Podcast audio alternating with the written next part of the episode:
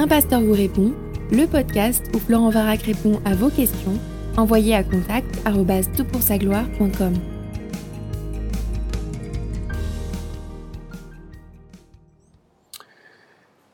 La question est posée. Bonjour. Après sa résurrection, le corps de notre Seigneur Jésus est-il constitué comme nous de molécules, d'atomes, de chair et d'os? Les disciples pouvaient-ils toucher Jésus, voire même le prendre dans leurs bras? J'ai l'impression que beaucoup de confusion existe aujourd'hui dans le monde chrétien sur euh, le corps de résurrection de notre Sauveur.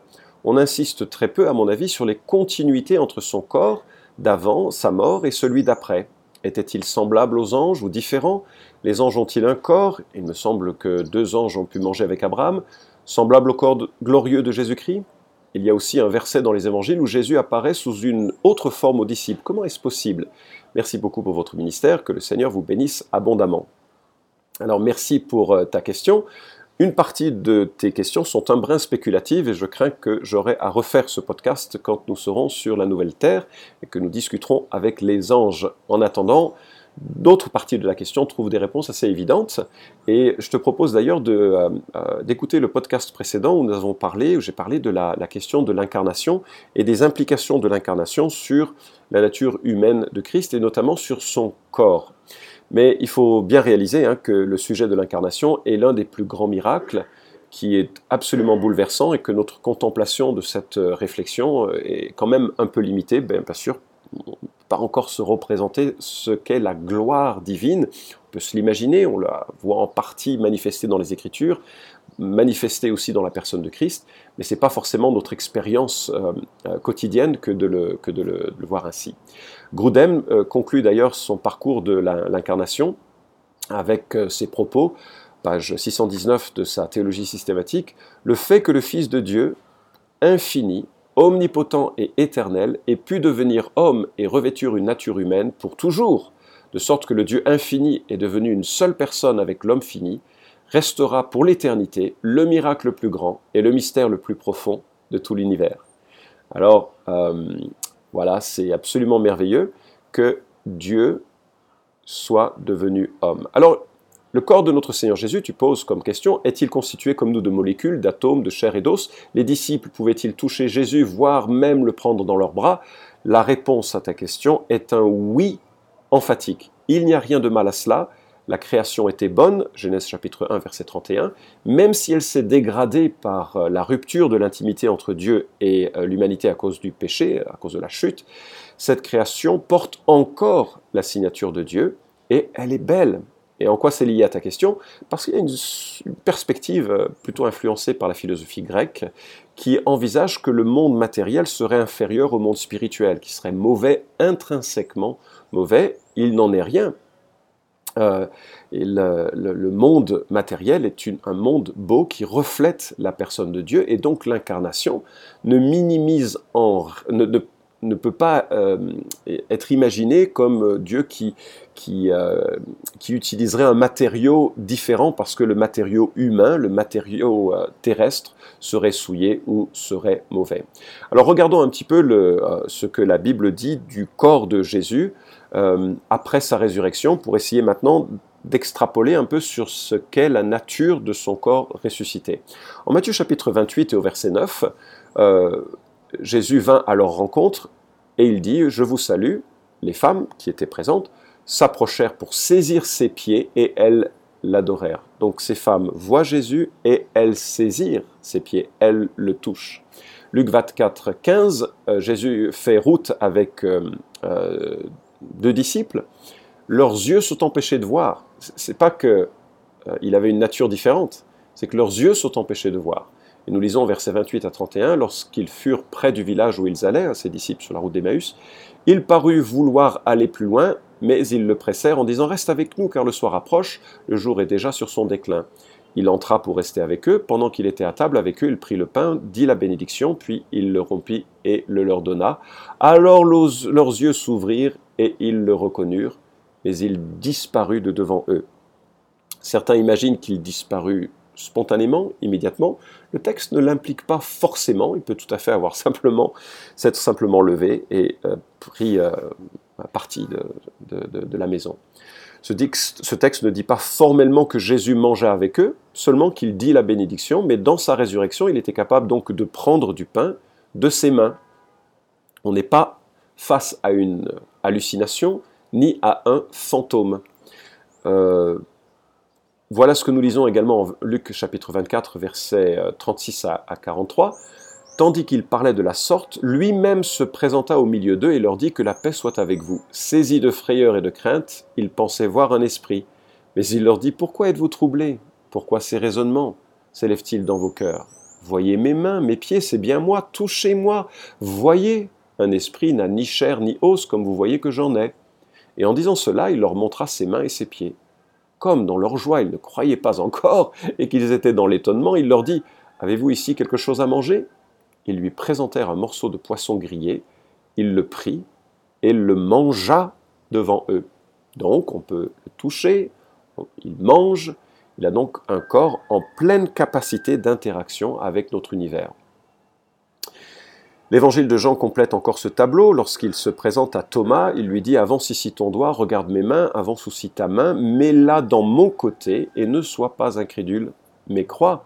Donc Jésus est palpable, on peut voir ses plaies, on peut le toucher. Et puis, acte 10, 41, les apôtres soulignent Nous qui avons mangé et bu avec lui après sa résurrection d'entre les morts. Donc, ils sont absolument explicites que Jésus avait un corps, même dans, sa résurrection, très similaire. Il y a des continuités avec nous. D'ailleurs, il faut bien réaliser que la Bible dit que lorsque le Fils de Dieu est devenu homme, il l'est devenu pour l'éternité il est ressuscité et il n'a pas laissé son corps un peu comme euh, on laisserait un vêtement. Il a incarné un corps en son incarnation pour demeurer à jamais le Dieu homme et l'homme Dieu. Je te renvoie sur les podcasts précédents pour traiter de cette question. Alors qu'en est-il de notre corps ressuscité euh, par rapport à celui de, Jésus? Il y a forcément des éléments qui vont être un petit peu à contraster parce que le corps de Jésus euh, glorifié après son ascension semble avoir des caractéristiques, ou aura vraisemblablement des caractéristiques un petit peu euh, différentes et uniques par rapport à nous. Mais 1 Corinthiens chapitre 15 évoque euh, des contrastes qui déjà s'appliquent à Jésus et qui s'appliqueront à nous. Par exemple, au verset 42, Ainsi en est-il de la résurrection des morts Semé corruptible, on ressuscite incorruptible. Semé méprisable, on ressuscite glorieux. Semé plein de faiblesse, on ressuscite plein de force semé corps naturel, on ressuscite corps spirituel. S'il y a un corps naturel, il y a aussi un corps spirituel. Verset 51, Voici, je vous dis un mystère, nous ne mourrons pas tous, mais tous nous serons changés en un instant, en un clin d'œil, à la dernière trompette. Car elle sonnera, et les morts ressusciteront incorruptibles, et nous, nous serons changés. Il faut en effet que ce corps corruptible revête l'incorruptibilité, que ce corps mortel revête l'immortalité lorsque ce corps corruptible aura revêtu l'incorruptibilité et que ce corps mortel sera revêtu d'immortalité, alors s'accomplira la parole qui est écrite. Trois petits points. Donc tu vois, incorruptible, c'est-à-dire incapable de pourrir, inaltérable, immortel, changé, c'est-à-dire modifié dans sa nature même. Donc notre résurrection, qui est entraînée par la résurrection de Christ, nous emmènera dans un corps qui aura des continuités avec le nôtre, mais qui aura aussi des discontinuités puisqu'il sera incapable de pourrir, donc de vieillir, donc d'être malade, il sera euh, immortel. Il y aura une transformation, un changement profond dans la nature de notre corps, mais néanmoins, ce corps maintiendra un certain nombre d'aspects qui reflètent le nôtre, comme il est, c'est le cas de la personne du Christ. Alors, avec ce mini parcours, quelle synthèse euh, faire et revenir à tes questions? Bah, Les théologiens parfois parlent de deux états du Christ, l'état d'humiliation, incarnation, souffrance, passion, mort, mise au tombeau, et puis l'état de l'exaltation, résurrection, ascension, siège à la droite du Père, retour en gloire, règne éternel. Et euh, en cela, bien, y, a, il y a des continuités et des discontinuités. Son corps reconnaissable est capable de manger, de boire et de toucher. Mais il y a aussi des vraies euh, discontinuités. On le voit par exemple lorsqu'il monte au ciel, c'est difficile à faire, alors même si c'est par la puissance de l'esprit, c'est un miracle que le Père accomplit, mais euh, il n'a pas de problème d'oxygène et il euh, transfère en quelque sorte de ce monde-ci au monde du Père. Donc il y a des capacités qui sont particulières, qui sont données dans sa glorification. Et bien sûr, la gloire qu'il expérimente lorsqu'il revient auprès du Père, gloire qu'il retrouve puisqu'il l'a temporairement laissé de côté dans son incarnation, est si pesante que même l'apôtre Jean, un intime de Jésus, lorsqu'il est confronté à sa gloire, ben, s'effondre d'effet de ce spectacle absolument bouleversant. Alors, tu ajoutes euh, des éléments à ta question. Une par rapport à Christ, il y a aussi un verset dans les évangiles où Jésus apparaît sous une autre forme aux disciples. Je ne pense pas vraiment que ce soit le cas. Euh, comme nous l'avons lu, Luc précise qu'ils étaient empêchés de le reconnaître. Pourquoi? Bah, Je pense que Jésus voulait d'abord qu'il y ait un enseignement qui leur soit donné pour leur montrer combien Jésus est présent en quelque sorte dans l'ensemble de l'Écriture. C'est lui le héros de toute l'Écriture. Et c'était important qu'ils puissent être conscients de cela avant de voir Jésus, parce que s'ils avaient vu Jésus, ça aurait euh, changé, euh, enfin s'ils avaient reconnu Jésus, ça aurait changé le sujet de la conversation et ils n'auraient pas pu poser ce fondement à moins que tu ne parles de la transfiguration, c'est un événement surnaturel par lequel Jésus dévoile partiellement euh, sa gloire à sa garde intime, mais c'est un moment ponctuel où il dévoile sa gloire, celle qu'il avait, enfin une partie, j'imagine, de celle qu'il avait au moment de son, avant son incarnation, mais c'est un moment miraculeux, temporaire, et qui permet aussi d'attester la nature de sa personne à ceux qui ensuite auront à parler de lui, les apôtres, euh, tout au long de leur périple terrestre. Alors une autre remarque par rapport aux anges, tu écris, euh, puisque tu demandes quelle est la, nature du corps des anges, et je dois dire, je n'ai aucune idée. Effectivement, tu as raison de souligner qu'il y a deux anges qui mangent avec Abraham lorsqu'il se présente euh, à lui. Le troisième, c'est le Fils de Dieu préincarné, c'est Yahweh lui-même puisque lui-même va faire venir du feu. Et il y a une expression hein, dans, le texte, Yahweh fit venir du feu de Yahweh. C'est assez impressionnant parce qu'on a vraiment une, une, vision euh, d'un aspect de la Trinité avant que ce soit euh, plus clairement défini par l'Écriture. Alors, je ne sais absolument pas comment expliquer la nature physique, matérielle des anges. apparemment, ils nous entourent sans qu'on puisse les voir, puisque on voit qu'Élisée a conscience de leur présence et que même il prie pour que son aide de camp puisse voir les voir. Et là, soudainement, le ciel s'ouvre et il voit les anges. Euh, donc, manifestement, ils sont visibles dans certaines circonstances et ils sont voilés à notre conscience aujourd'hui.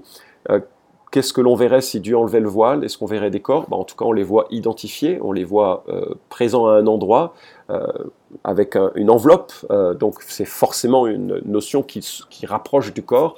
Maintenant, tout ce qui peut être de, la, de leur nature, ben, ça, c'est une autre question pour un autre podcast.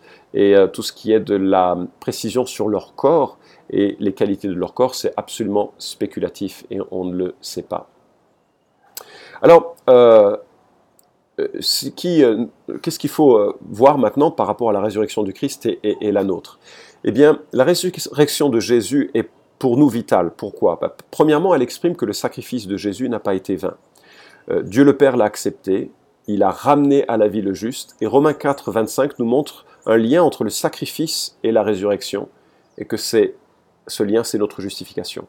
Pourquoi est-ce que nous pouvons être assurés d'être pardonnés Parce que Jésus est mort et ressuscité, son sacrifice a été accepté?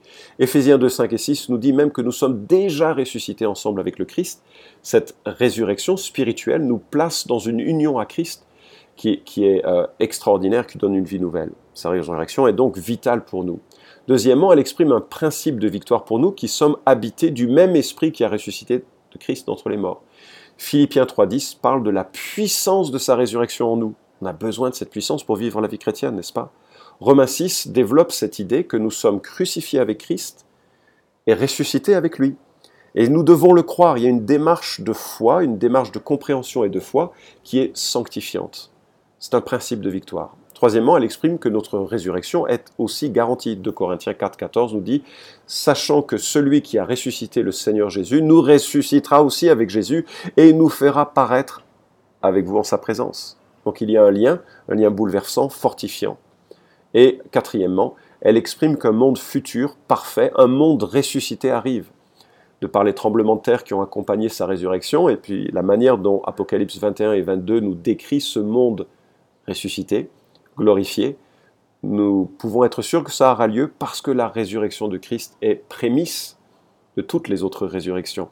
C'est le premier furie, c'est l'apéro du renouvellement de l'ensemble de l'humanité.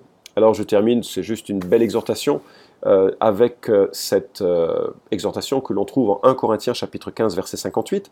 C'est tout un chapitre qui est consacré à la résurrection. Tu pourras d'ailleurs le lire pour avoir davantage d'informations. Et il en tire une conclusion qui sied à tout chrétien qui se respecte. Ainsi, mes frères bien-aimés, soyez fermes, inébranlables, progressez toujours dans l'œuvre du Seigneur, sachant que votre travail n'est pas vain dans le Seigneur. J'espère donc avoir répondu en partie à ta question et que cela t'exhorte à progresser toujours dans l'œuvre du Seigneur, sachant que notre travail n'est pas vain dans le Seigneur. Vous pouvez suivre cette chronique hebdomadaire Un pasteur vous répond sur SoundCloud, iTunes et Stitcher. Retrouvez les questions déjà traitées sur toutpoursagloire.com. Si vous aimez ce podcast, merci de le partager sur les réseaux sociaux et de laisser une note sur iTunes. À la semaine prochaine!